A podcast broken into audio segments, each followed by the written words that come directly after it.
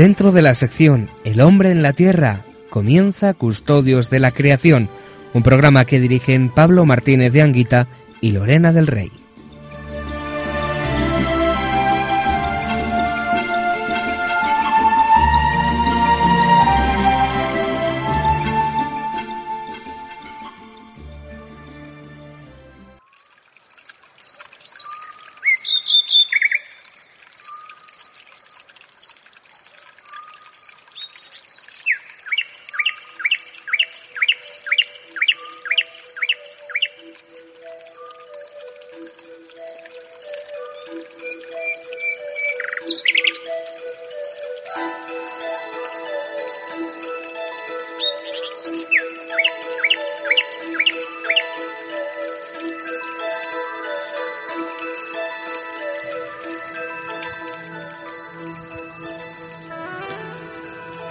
Principio creó Dios los cielos y la tierra.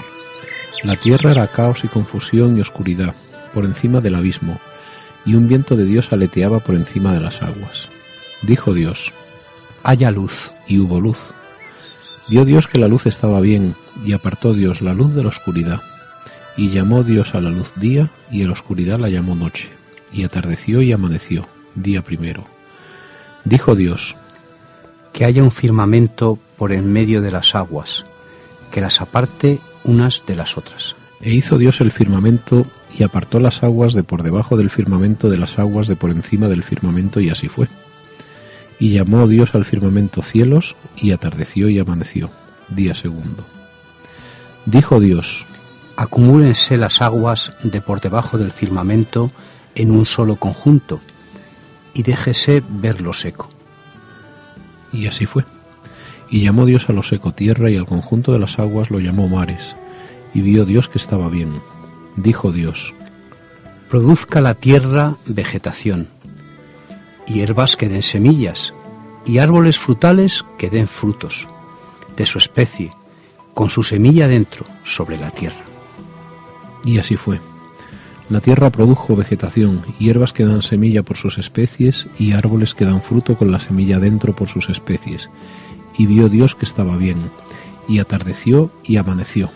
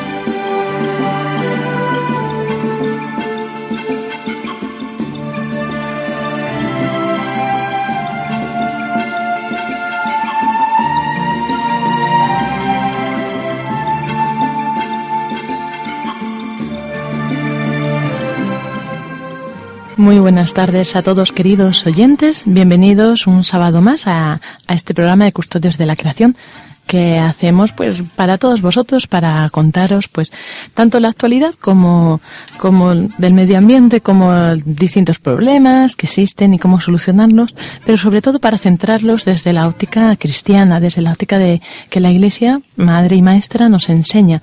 Para esto pues aquí a, una servidora Lorena que os habla me acompañan pues mis los dos colaboradores habituales de este programa. Bueno los tres somos colaboradores habituales nadie es aquí más que otro pero tenemos a Pablo Martínez de Anguita. Buenas tardes. Hola Lorena, buenas tardes a todos.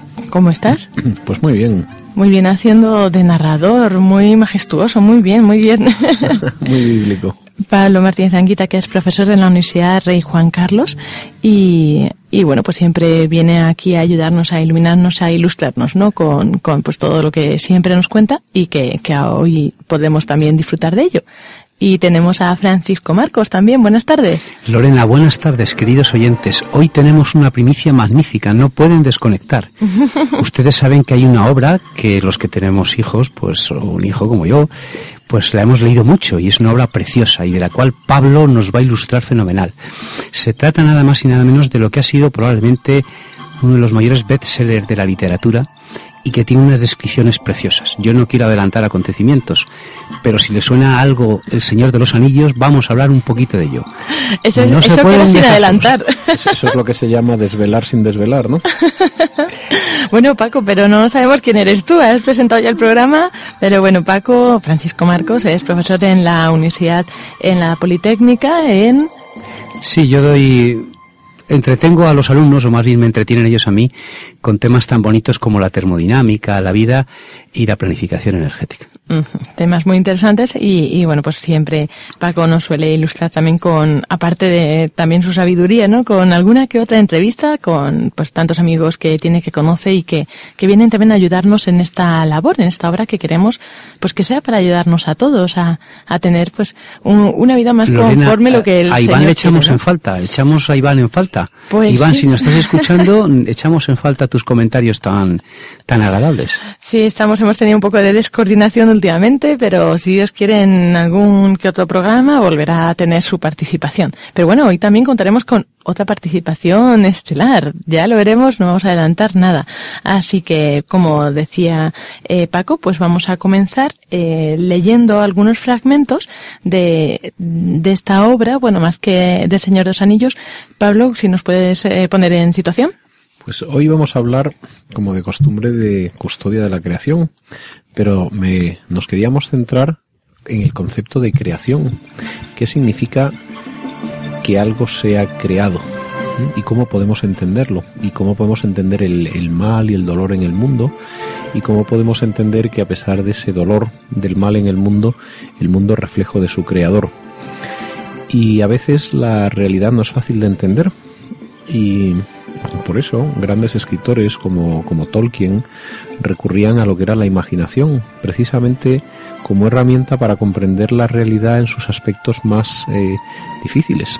Eh, y ellos hablaban de una cosa muy bonita, se llama la mitopoeia, o la, la creatividad imaginativa, donde a través de, de mitos, uno puede llegar a explicar las cosas profundas del corazón.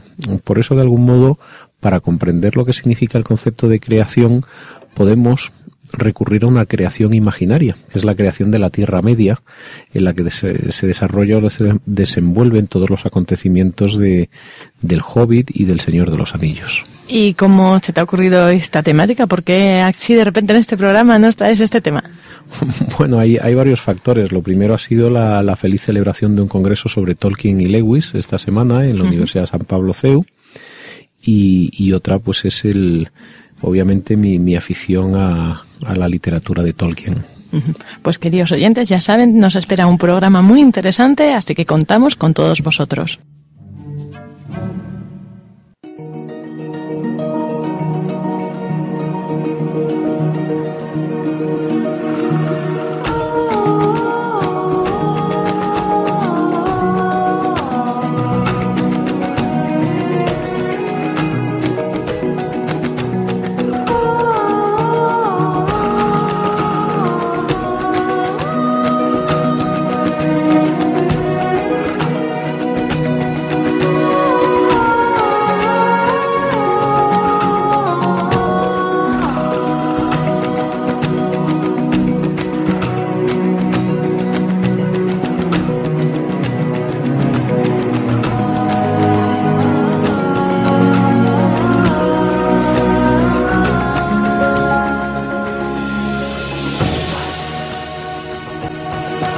Observaron los vientos y el aire y las materias de que estaba hecha Arda, el hierro y la piedra, la plata y el oro, y muchas otras sustancias, pero de todas ellas el agua fue la que más alabaron. Y dicen los Eldar que el eco de la música de los Anibu vive aún en el agua más que ninguna otra sustancia de la tierra, y muchos de los hijos de Ilúvatar escuchan aún insaciables las voces del mar, aunque todavía no saben lo que oyen. Yo me pregunto si nuestros oyentes saben lo que oyen precisamente cuando han leído, cuando han escuchado a, a Lorena hablar de la música de los Ainur. Este es un bello fragmento de, un libro que se llama el Silmarillion y el Silmarillion es como el antiguo mm, o la génesis o el génesis de lo que es la Tierra Media. Eh, vuelvo a decir, el lugar donde se desenvuelven los acontecimientos del Señor de los Anillos, que como explica Tolkien acaban con lo que se llama la Tercera Edad. ¿Qué es todo esto? Pues Tolkien era una persona fundamentalmente preocupada por los temas importantes del ser humano. Eh, la nostalgia del paraíso, el, deseo de eternidad, la búsqueda de significado en el ser humano. Y de algún modo lo que quiso crear era como una cosmología entera desde la cual y sin en ningún momento decir que él era una, pues una persona profundamente devota, un católico de misa diaria, con, una, pues con una gran vida de oración pegada a la, exposición del Santísimo y una tradición muy bonita en Oxford, en el movimiento católico de Oxford, que son las 48 horas de exposición al Santísimo seguidas. Pues él era una persona verdaderamente que, estaba muy pegado a la, devoción eucarística, ¿no? Y como decía Santo Tomás, a veces la, la vida eh, la, la, vida exterior es rebosamiento de la, de la vida interior, ¿no? Y la literatura de Tolkien rebosa de pues de, de todo de todo este amor de Dios, pero rebosa de un modo precioso porque en ningún momento, eh, a diferencia de Lewis, que es otro de los grandes autores que hace analogías, en, en, Tolkien todo su mundo es autocontenido. Eh, lo cual quiere decir que uno puede encontrar toda, eh, digamos, todas las explicaciones de su mundo eh, en su propio mundo, en su propia tierra, sin necesidad de decir, ah, y esto con esto explica lo otro, ¿no? Es una forma muy bonita de, de hacernos comprender de qué está hecho el corazón humano. Hay un actor, seguro que todos ustedes conocen, Vigo Mortensen, Aragorn. Bien, cuando le preguntaba, pues en una entrevista, dice, ¿por qué El Señor de los Anillos es una obra tan atractiva? Y él dijo, porque es real. Dice, porque aunque todo sea imaginario, nos habla de lo que todos deseamos, de la nobleza, de la caballerosidad, del valor, del sacrificio. De... Entonces, en, es todo un mundo donde todo tiene un, un último significado y eso es lo que hace que sea un mundo tan interesante, donde nos podemos poner en lugar de los personajes y desear eh, la heroicidad, temblar con el que tiembla, porque, porque todo es profundamente humano. Esa es la, esa es la belleza del, del mundo de Tolkien. El Señor de los Anillos es una historia que acaba, como dice Tolkien, al final de la tercera edad, cuando desaparecen las otras criaturas del mundo, los elfos, los enanos, los ents, y solo quedamos los hombres. De algún modo Tolkien escribió todo esto para como para poder dar una mitología al pueblo inglés y al mismo tiempo eh, una mitología que es el valor que tienen las mitologías, donde uno pueda comprenderse, pueda entenderse a sí mismo. Y el comienzo de esa mitología se llama el Silmarillion, la creación. Por eso, hoy en nuestro programa hemos empezado leyendo la creación. En el principio creó Dios los cielos y la tierra. Dijo Dios haya luz y hubo luz. Y dijo hay un firmamento por en medio de las aguas. Y así aparecieron los mares. Pues voy a leer un pequeño fragmento de, del comienzo de, del Silmarillion, que vuelvo a decir es una mitología, pero nos ayuda mucho a comprender los grandes dilemas. Y uno de los grandes dilemas es, bueno, pues, ¿qué significa ser inmortal?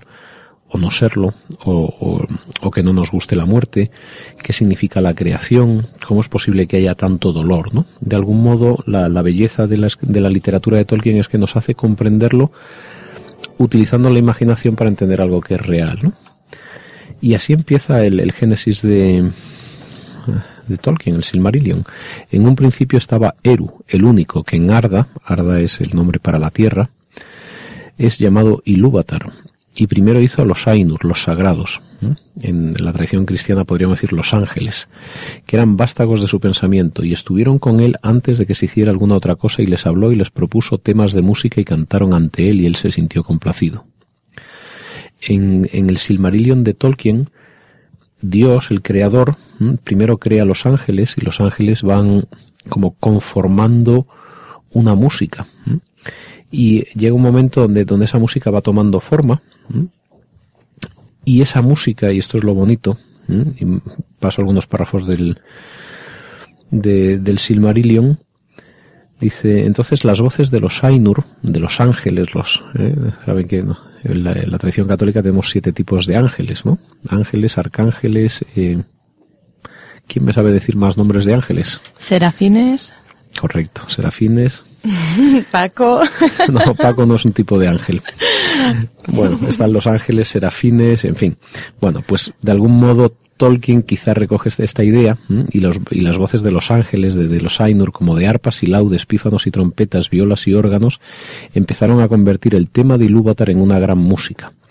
Y un sonido se elevó de innumerables melodías alternadas entretejidas en una armonía que iba más allá del oído hasta las profundidades y las alturas, rebosando los espacios de la morada de Ilúvatar y aquí es lo que quiero mencionar, y al final la música y el eco de la música desbordaron volcándose en el vacío y ya no hubo vacío. La música, la, la belleza del acompañamiento de los ángeles a Dios van como generando el universo. Es una, en, el universo de Tolkien, valga la redundancia, redundancia el, el universo es una co-creación de, de, los seres angelicales, que luego por eso pues tendrán un reflejo en la naturaleza, y al final van generando toda una música armónica hasta que aparece el mal. El mal es Melkor, el, el, ángel caído que quiere sustituir a Eru en su papel creador, que empieza a hacer una música discordante. Yo creo que Tolkien eh, nos hace ver como que el, mal en el mundo incluso entra antes de su propia creación y consolidación, que no es solo la, desobediencia humana, sino que ya estaba presente en la desobediencia del mundo. Todo esto podríamos hablar mucho de teología o no, pero es una explicación sensata al hecho de que el mal exista en el planeta, de que el, dolor exista. Pero al mismo tiempo, no, no le, eh, como todo es creación de Dios, y ante una, digamos, la traición o el, o el deseo impropio de un ángel de ser el creador, eh, le dice, le dice Eru a, este ángel que será el causante de, todos los males, de que aparezcan pues las grandes figuras negativas del Señor de los Anillos.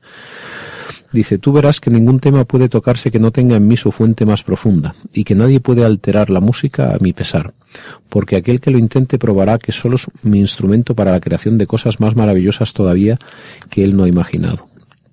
De algún modo Dios deja que suceda este mal en la propia creación, pero ah, como va contando en, el Silmarillion, incluso la música disonante se entreteje de nuevo con un tema más complejo pero más bonito. Es decir, que incluso hasta el mal al surgir del bien es para bien, lo cual es un, es un fundamento precioso para la misericordia, para saber que en última instancia la, la sustancia de lo que está hecha la vida es, es el bien y la verdad aunque se aunque se entreteja con la desobediencia. Y entonces llega un momento donde toda esta música que se ha ido plasmando entre ángeles discordantes y, y, ángeles fieles, hay una palabra muy bonita en el lenguaje de Tolkien, ea, hágase, ¿no? Pues toda esa música como si de repente cristalizara, como como cuando de repente el vapor de agua cristaliza, se forma hielo y hace unas formas preciosas, la belleza de la música se materializa, se cristaliza y surge el mundo, ¿no? Entonces este mundo es belleza cristalizada. Eso es, lo que nos muestra, lo que nos muestra Tolkien y que de algún modo tiene que ver con, con esto que nos dice el Génesis, ¿no? La tierra era caos y confusión y un viento aleteaba, pero dijo Dios haya luz. Y después de la luz hubo un firmamento y después del firmamento vinieron las aguas y luego los cielos y los mares y la vegetación. En, en Tolkien lo que, lo que sucede es esa, esa música donde ya efectivamente había una discordancia inicial de la cual de un modo misterioso no sabemos, pero será abrazada por el propio Dios y transformada en cosas, como él mismo dice, en cosas más maravillosas que ni siquiera el mal ha imaginado, pues eh, es, es, el, es el origen mítico del mundo, ¿no? ¿Y qué tiene que ver todo esto con, con, la creación y con el dolor, que es a donde queríamos llegar? Pues que nos encontramos con un mundo que es eh, en muchos sentidos profundamente doloroso. Doloroso para las personas que sufren, para los que pues no, no encuentran lo que necesitan para la vida.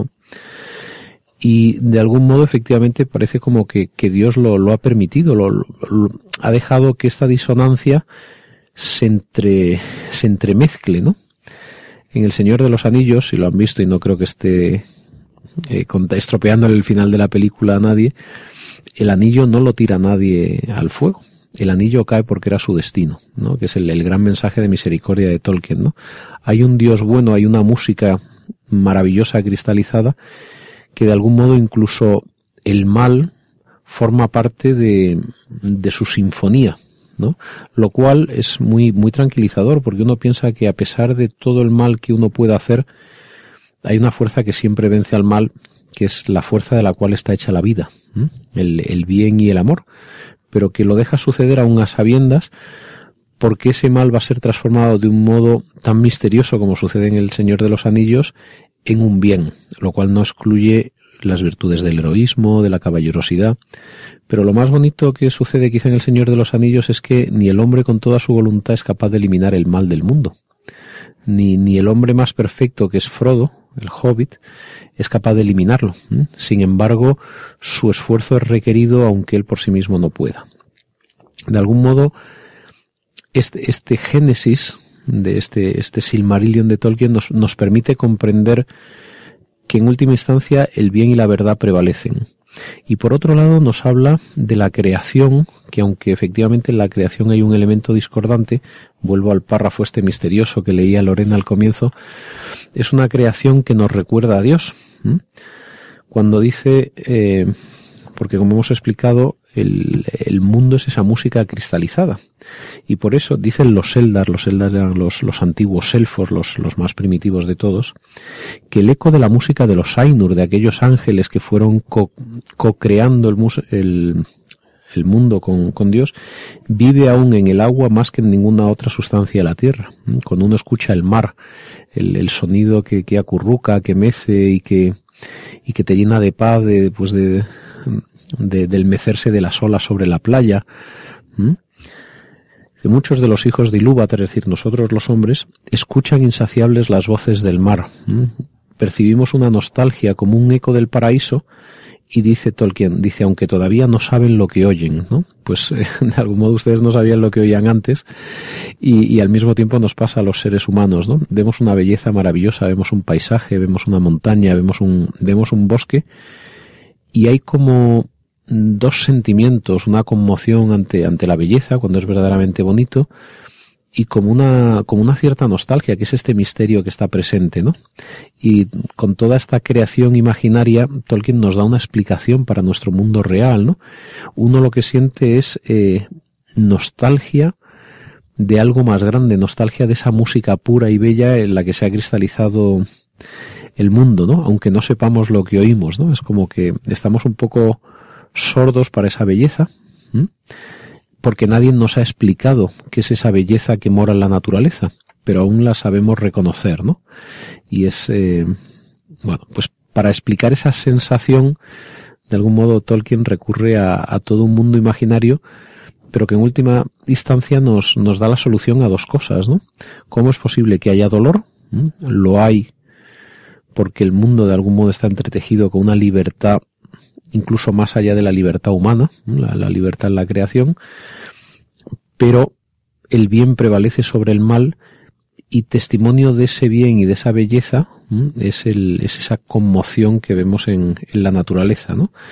En las, en las voces que escuchan aún insaciables en el mar los hijos de Ilúvatar, que les gusta, aunque todavía no saben lo que oyen. Esa, esa nostalgia de la naturaleza es en el fondo un eco del paraíso, de, de, la misericordia y del triunfo de la bondad de Dios en un plan que todavía no sabemos cuál es, pero que sabemos que acaba bien porque es de Él. Después de lo que has dicho, Pablo, ya es muy difícil añadir nada. Como yo soy más, más tonto que tú, hay dos, dos, dos puntos que me han gustado mucho y los quiero relacionar con, con, con nuestra emisora. Eh, queridos oyentes, estamos en Custodios de la Creación en Radio María. Y es el primer punto que utiliza Tolkien en el Silmarillion, que es hágase. Yo estoy convencido totalmente de que el hágase de Tolkien nace claramente del hágase de la Virgen María cuando en el maravilloso momento de, de la visitación del ángel, de la encarnación, de la visitación del ángel a la Virgen María, ella, como bien has dicho tú, Pablo, podía haber elegido y eligió hágase, hágase en mí, Señor, según tu palabra. Y el segundo punto que también me ha gustado mucho es el tema del, del, agua. Yo no me quedaría en el agua. Los, filósofos griegos, cuando pretenden explicar el mundo, recurren siempre a cuatro elementos que lo forman todo. La tierra, el agua, el fuego y el cielo. El agua es uno de ellos. Pero también es la tierra, también es el fuego y también es el cielo. Dicen estos filósofos aristotelianos que podemos contemplar horas y horas el agua y no nos cansamos. Y podemos contemplar horas y horas el cielo y no nos cansamos. Y podemos contemplar horas y horas la tierra y no nos cansamos. Y un poco más allá, San Ignacio de Loyola, cuando escribe los ejercicios espirituales, pone el principio y fundamento de los ejercicios espirituales de San Ignacio. Y como ustedes saben mejor que yo, el principio y fundamento de los ejercicios de San Ignacio Loyola es, el hombre es creado para alabar, dar reverencia y glorificar a Dios. Y mediante esto salvar su alma. El hombre es creado para hacer como hacían los elfos, que era cantar. El hombre es creado para alabar a Dios. Y cada uno tenemos que saber cómo alabamos a Dios. El padre Fernando, que dirige esta emisora con todo su cariño, nos ha hecho la exposición esta tarde. Y los diez que estamos ahí, ocho, hemos disfrutado alabando a Dios. ¿Y tú que me estás escuchando, cómo alabas a Dios? Pues si eres madre de familia, dando un beso a tu hijo. Si eres barrendero, barriendo con cariño. Si eres profesor de instituto, dando unas palabras de esperanza. Porque el hombre es creado, es criatura, para alabar, dar reverencia y glorificar a Dios. Y a veces alabamos y damos reverencia y glorificamos a Dios con nuestro dolor. Un laico español, Abelardo de Armas, que estamos seguros que cuando fallezca y entre unos años irá al cielo, decía que la santidad del hombre es subir bajando. ¿Qué quiere decir subir bajando? Cuanto más subimos, es cuanto más bajamos. Cuando más nos damos cuenta de nuestras miserias, de nuestra pobreza, de nuestro dolor, cuanto más nos quedamos en nuestra nada, estamos vaciándonos de nosotros mismos y estamos permitiendo que Dios llene esa nada. Que Dios, que se ha querido quedar en esa sagrada forma, en la hostia inmaculada con nosotros, nos llene. Pablo has dicho que ha sido precioso las 48 horas de oración de Oxford. Miren ustedes, lo más grande que tenemos es alabar a Dios. Y custodiar la creación, pues vamos a acabar mejor con el Papa Francisco. Se lo decimos siempre. El Papa Francisco, nuestro querido Papa Francisco, comienza su etapa diciendo que tenemos que custodiar a los viejos, a los ancianos y a la naturaleza. Hay una cosa, hay un teólogo que escribe también unas cosas preciosas, von Baltasar, que decía que la, que la tierra es la, la custodia de Dios.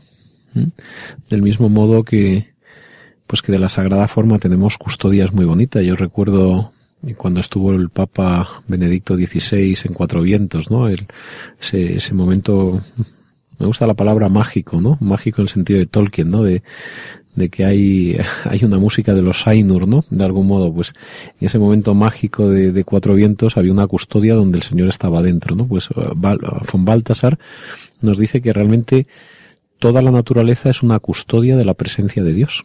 De algún modo, por eso nosotros hablamos de custodia de la creación porque respondemos a, respondemos a una custodia previa, a una custodia ya existente de, pues del Señor en su naturaleza, ¿no? Entonces esto es como cuidar la naturaleza es en este sentido como, como cuidar un sacramental, para, para que la belleza que habite en ella se manifieste y no se marchite. Por eso es una forma de alabanza conservar la naturaleza. Sí, un sacramental, los, los católicos tenemos siete sacramentos que todos ustedes conocen. Y un sacramental es, un sacramento es un signo visible, que nosotros lo vemos, que significa y da la gracia. Nosotros vemos cómo el sacerdote al niño cuando se bautiza le echa un poquito de agua y es un signo visible que significa y da la gracia, pero lo grandioso de ahí es la palabra gracia, gratitud. Dios nos los da gratis, porque nos ama, porque nos quiere. No nos pide nada a cambio. Y un sacramental son aquellos lugares como los santuarios marianos. Santuario aquí en Madrid, pues tenemos el santuario de Schostatt, por ejemplo, en Pozuelo. Y otros santuarios, si usted está en, en Extremadura, pues Guadalupe. Y si usted está en otra ciudad, pues siempre hay santuarios marianos. Y esos van unidos a sacramentales. Son lugares en los que el hombre sencillo, la mujer sencilla, peregrina y encuentra la gracia, porque Dios lo da gratis. Tolkien supo, como muy pocos, expresar la gratitud. Hay un momento en El Señor de los Anillos que Frodo tiene que elegir. Y lo grandioso no es la elección de Frodo para mí, sino la elección de San. San, el que acompañante de Frodo. No le puede dejar con la mayor humildad, con la mayor sencillez. ¿Cómo va a dejar San a Frodo? San Sagaz, que, que eso era muy sagaz, ¿verdad? pues yo, a la vez que habláis de todo esto del Señor de los Anillos, también recordaba de C.S. Lewis, que también escribe en, en las crónicas de Narnia, recuerdo el primer libro que a mí me encantó. El primer libro no que él escribió, sino cronológicamente luego cuando se ordena la historia, que es el de El sobrino del mago, que habla justo precisamente de eso, ¿no? Pues cuando entran por primera vez en esta, en este mundo que es Narnia, allí llegan y se encuentran justo este momento de la creación también. Y es muy bonito.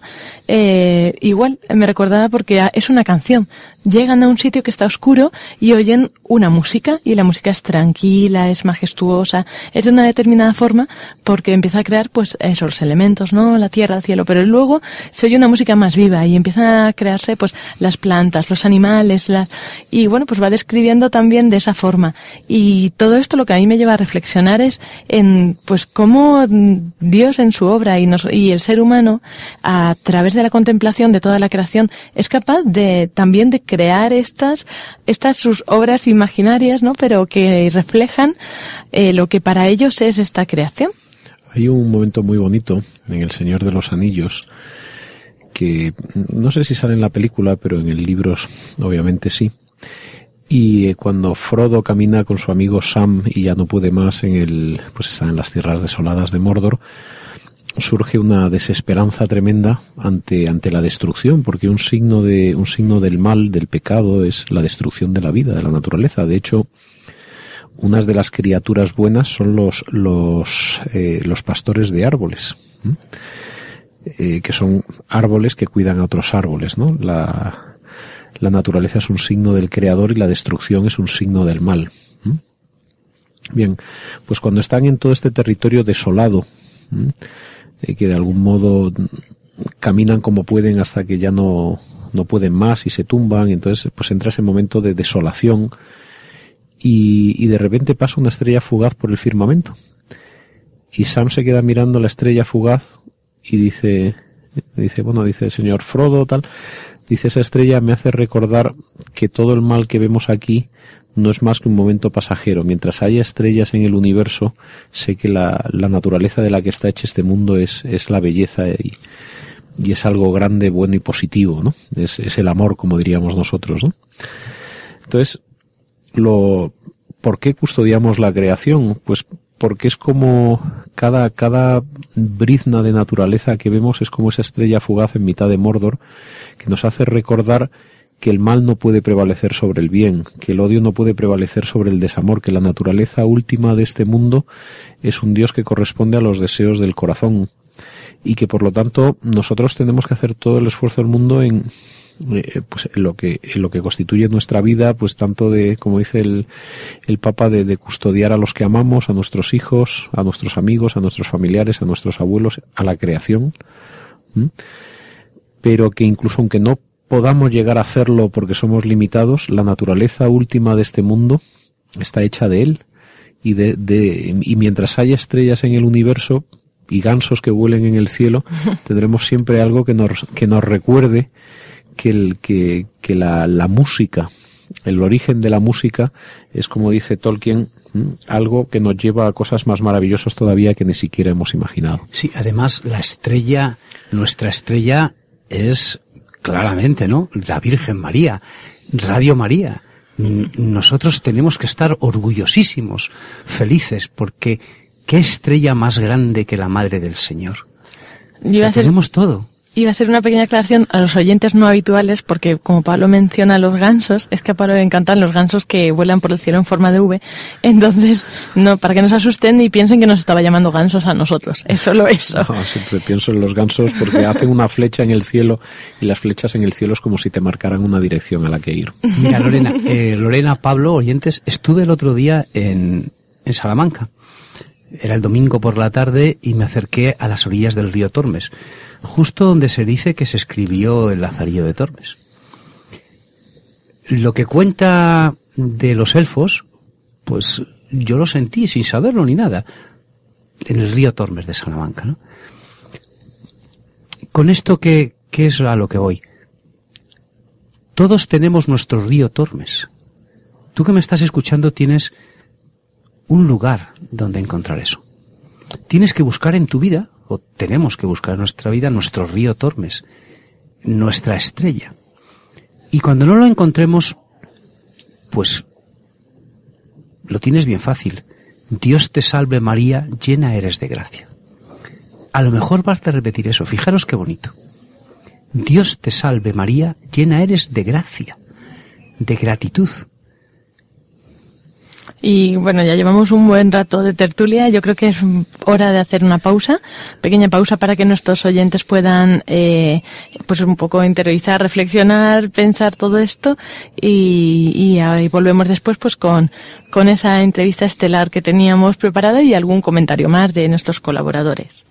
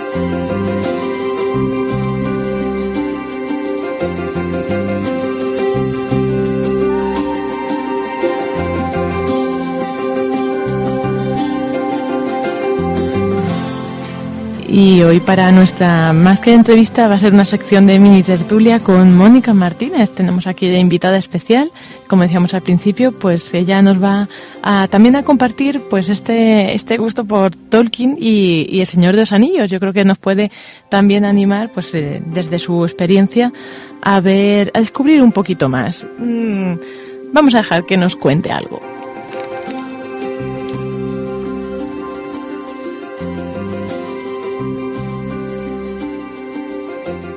Como nos ha dicho Lorena, ahora nos quedamos con nuestra entrevista de custodios. Y hoy tenemos con nosotros a una de las personas que mejor conoce Radio María, voluntaria, cercana a todos ustedes, la escuchan en otros programas, saben quién es. Y también, también, también, aunque no se lo crean, Mónica nos habla de Tolkien. Vamos a hacer una pregunta fuerte. Ay, fuerte. Qué miedo. A ver si la consigo meter miedo, pero me está metiendo miedo ella a mí. Yo ya lo tengo, ¿eh? Me está metiendo ella a mí. Mónica, si tú tuvieras que elegir de Tolkien una sola idea, una sola, ¿con cuál te quedarías? Una sola, no me valen dos. Vale, es una pregunta fuerte, eso es cierto. Pero yo me quedaría pues con lo más importante para mí que es la importancia de la elección en nuestra vida. Eh, todos tenemos, por muy poco importante que parezca nuestra vida, tenemos que tomar decisiones y eso afecta a los demás y también al mundo que nos rodea, que al fin y al cabo es lo que le pasó también a Frodo en esa, en ese momento de elegir qué hago yo, que soy un, un hobbit de la comarca, que no tiene unas habilidades guerreras especiales, que no se distingue tampoco por la sabiduría, llevando a destruir el, el anillo de poder de Tolkien a, a un monte que no sé dónde está, con qué peligros me voy a enfrentar, cómo yo voy a ser capaz de eso. Bueno, pues en nuestra vida cotidiana, no tenemos que destruir anillos, pero sí que tenemos que enfrentarnos a- al pecado, a la tentación, y, y nosotros tenemos la capacidad de decidir qué hacemos con nuestra vida hoy, ahora, en lo sencillo. O sea que nada más y nada menos que nos estás hablando de la libertad. Casi nada. Tolkien destaca mm, varias cosas cuando se enfrenta a la creación. Destaca, por ejemplo, eh, la belleza de la descripción de los paisajes, el conocimiento de cientos de palabras. Incluso saben ustedes que inventa lenguajes. Tolkien es, es filólogo, es decir, hombre que estudia las, las, las lenguas, inventa lenguajes, él mismo con palabras propias. El lenguaje de los elfos, las runas. Pablo nos ha hablado antes de la gran similitud entre la exposición literaria de Tolkien y la exposición de la Biblia, sin mencionar la palabra Biblia Pablo, pero diciéndolo. Ahí, mm, Mónica, ¿qué piensas? ¿Qué, ¿Qué nos podrías añadir? Tú eres Bueno. una joven que conoces el mundo.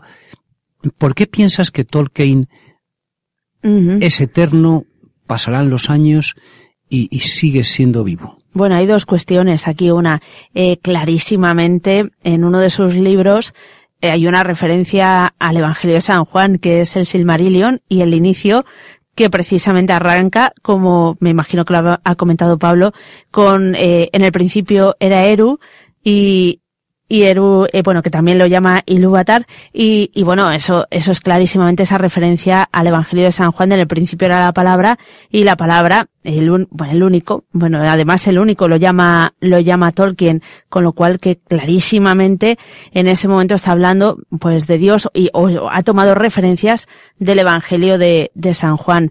Y, y la importancia, yo creo que también Tolkien supo apreciar la importancia del misterio de ese proceso de creación.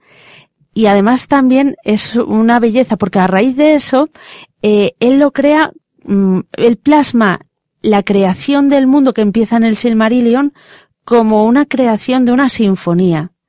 Y eh, dentro de la sinfonía introduce el mal en el momento en el que uno de sus de sus ángeles, eh, por llamarlo de, una forma, él no lo llama ángeles, pero nosotros podemos vincularlo, en los Ainur lo llama él, decide hacer la sinfonía no bajo las instrucciones que le ha dado el único, es decir, Dios, sino con su propio criterio. Y ahí empieza una, mm, ¿cómo decirlo? Una discordancia. Y a pesar de ello, Eru, que es consciente, Dios que es consciente de ello, le deja, le deja trabajar. Entonces, esa plasmación de la creación yo creo que claramente está inspirada en, en la obra de Tolkien, sobre todo en el Silmarillion, que yo creo que es la más teológica de todas sus obras. Por otro lado, El Señor de los Anillos, pues mm, podríamos decir que es una obra también mm, anterior a la revelación. No hay una revelación de la salvación, pero sí hay una esperanza. Una esperanza en, en que, bueno, pues eh, como decía Sam en una de las escenas, hay una belleza allá arriba que nadie puede ensombrecer. Pues esa belleza es el Señor. Esa belleza está en la creación que Él ha hecho y que Tolkien pues era tan, tan amante de, de ella y en este programa que es precisamente Custodios de la Creación, pues yo creo que, que va como anillo al dedo la obra de Tolkien. La obra de Tolkien destaca, queridos oyentes, como bien sabéis, sabéis vosotros, sabéis ustedes, destaca el valor de la amistad.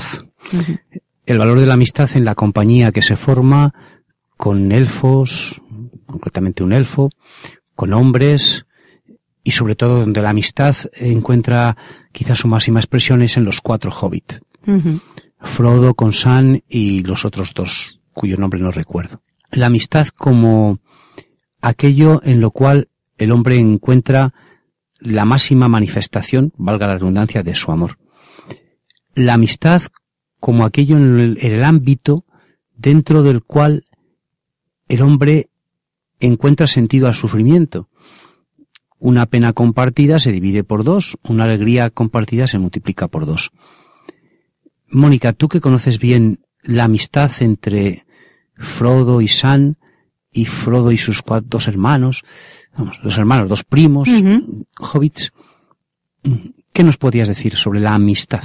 Bueno, pues que realmente eh, yo creo que el que consigue destruir el anillo no es Frodo. Bueno, quien haya visto las películas, quien no lo ha visto, le animamos a que lo vea, pero hay un momento cuando están a unos pasos de, de llegar al lugar donde tiene que ser destruido el anillo, que Frodo no puede, no puede más. Y entonces eh, Sam dice, bueno, pues puede que no pueda llevar el anillo, pero sí le puedo llevar a usted. Entonces, siempre le he tratado de usted a Frodo. Esa es un, yo creo, un reflejo de lo que es la amistad. Cuando un amigo te necesita, pues tú tienes que estar a su lado. Y en ese momento, pues fue Sam. Y más momentos de la, de la narración y de la película que, que desde luego se manifiesta esa amistad de, de Sam con Frodo. Y luego hay una frase muy bonita que, que dice al principio, cuando empieza la misión, y es que eh, esa misión de destruir el anillo solo tendría éxito mientras la comunidad permaneciera unida. Hay un momento también en el que Frodo tiene que separarse del grupo para seguir su camino solo, pero la comunidad sigue unida como han secuestrado a los dos eh, otros hobbits, a Merry y Pippin, y, y el resto que han quedado como un poco en una situación, bueno, de incertidumbre que hacemos ahora, pues hay que rescatar al resto de la comunidad. Esa es la forma de permanecer unidos. A un amigo mío le encanta la figura del enano. eh, porque el enano es un hombre tosco, de mal humor, eh, fuerte, duro. Mm, Un hombre que aparentemente pues no, no es el protagonista de nada. Eh, Sin embargo, el enano está ahí. Quizás la labor de, de nosotros nunca va a ser la de Frodo, ni la de Sam, ni la de Aragón, es decir, los grandes protagonistas, sino que a lo mejor es la del enano. Estar ahí. ¿Qué, nos podrías destacar de, del enano, de, de- de esta figura? Bueno, yo creo que el gran descubrimiento de, mm, del enano eh, es el romper los muros que se habían creado en el pasado eh, contra los elfos. Eh, llevaban una historia pasada de, bueno, pues de traiciones, de falta de ayuda, más que de traiciones, de falta de, de ayuda en un momento, y eso les había marcado. Es un poco como en la, en la Biblia lo que pasaba con los samaritanos, ¿no? Que los judíos y los samaritanos no se llevaban muy bien. Y entonces el gran descubrimiento de, de, de esta figura de Gimli es, por un lado, el romper eh, esas barreras, ¿no? Esos prejuicios que, que de enemistad con los, con los elfos, pero también el descubrimiento de la belleza, el asombro. Son, los enanos es gente que vive bajo la tierra, que también descubren la belleza bajo tierra, en las gemas, en trabajar el oro. Son, por decirlo, lo- los más técnicos en ese sentido, en el trabajar esa- esos minerales. Sin embargo, tiene un encuentro con Galadriel y, y se queda maravillado ante la belleza de, de, de lo que representa también Galadriel, que muchas veces pues se ha asemejado que Tolkien quería mm, pues eh, asemejar a la, a la Virgen María con esa figura. Mónica, me quedan dos preguntas y te las voy a hacer, no te vas a librar Venga. de ellas. Eh, las conocen los oyentes que nos han seguido desde que hemos empezado este año. La primera, y lo he hecho adrede, y además has entrado al trapo sin darte Ay, Dios cuenta. mío. Porque has mencionado la palabra, mm, yo soy ingeniero, como saben los oyentes que me escuchan. Eh, ¿Cómo crees tú que se debe unir esas tres palabras? Hombre, naturaleza, tecnología. Bueno, pues yo creo que está claro que el centro de todo es el hombre y, y todo sirve al hombre. En la creación el Señor lo puso todo a disposición de, del hombre, que es a, a imagen y semejanza suya, Y eso no significa que tengamos que destruir las cosas, pero la naturaleza, al revés, tenemos que tener un respeto máximo y saber que si cuidamos la naturaleza nos estamos cuidando a nosotros mismos y la tecnología tiene que estar al servicio de, de, de mejorar la vida del hombre sin eh, afectar a su condición. Los que colaboramos en el programa Custodios de la Creación nos reconocemos ecologistas, los tres, tanto Lorena como Pablo como yo, seguidores de un ecologismo que llamamos el ecologismo prudente o el ecologismo solidario. La base del ecologismo prudente y el ecologismo solidario está en los escritos fundamentales de Juan Pablo II, pero no Juan Pablo II cuando fue papa, sino más atrás, escritos de von Balthasar, escritos de Henri de Lubac, escritos de Ratzinger, pero cuando era Ratzinger, antes de Benedicto XVI. En esos escritos aparece claramente lo que el mundo descubrió después como desarrollo sostenible.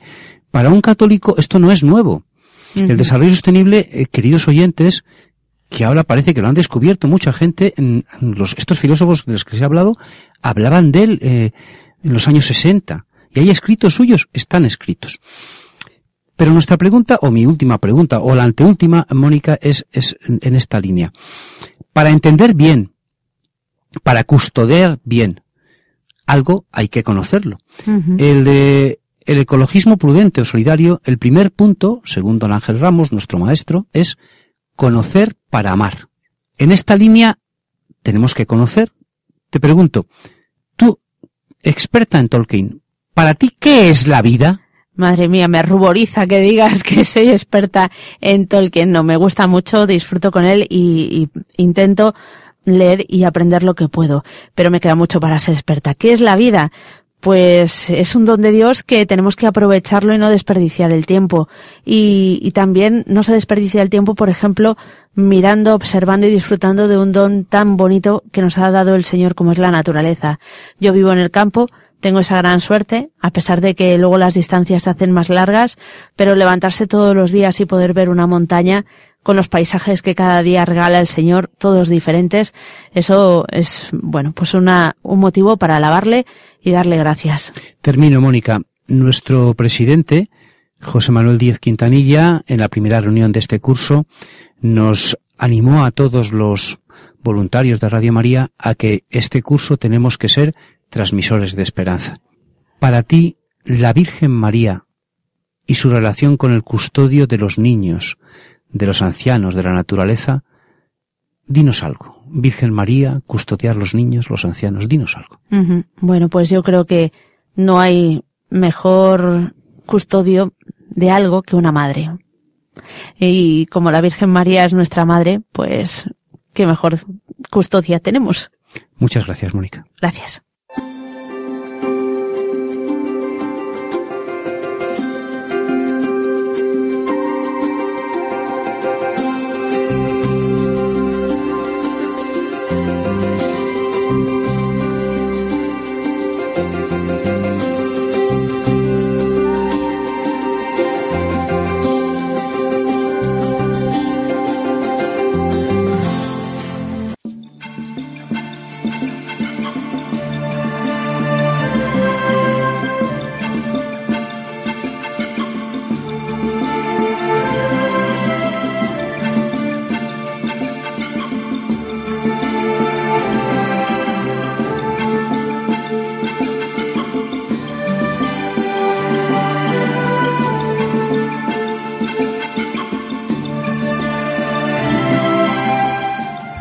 Y hasta aquí, queridos oyentes, el programa de hoy de Custodios de la Creación. Muchas gracias por habernos acompañado durante esta hora. Esperamos que, que hayan disfrutado de, de, estos temas tan novedosos que nos trae Pablo. ¿Nos vas a traer algún tema así más? Bueno, vamos a ir pensando qué temas pueden ser atractivos. Uh -huh. Perfecto. Paco, también esperamos tus aportaciones. Desde luego serán maravillosas. bueno, pues muchas gracias a todos los que estáis ahí, los que nos seguís y aprovechamos para deciros que tenemos un email al que podemos también responder vuestros comentarios, sugerencias, también propuestas de, todos vosotros. Pues es custodios de la creación arroba radiomaria.es. Custodios de la creación. En Facebook, también pues en el Facebook de Radio María o incluso buscando Custodios de la Creación, también podéis encontrar eh, pues la, el, el, portal que tenemos pues para eh, también vamos poniendo cada vez que hay un programa eh, alguna imagen, algún comentario para que vayáis viendo qué temas vamos a tratar. Y bueno, no sé si queréis decir algo más. Nada más, bueno, están contentos con el programa de hoy. Pues muy buenas tardes a todos y que Dios os bendiga.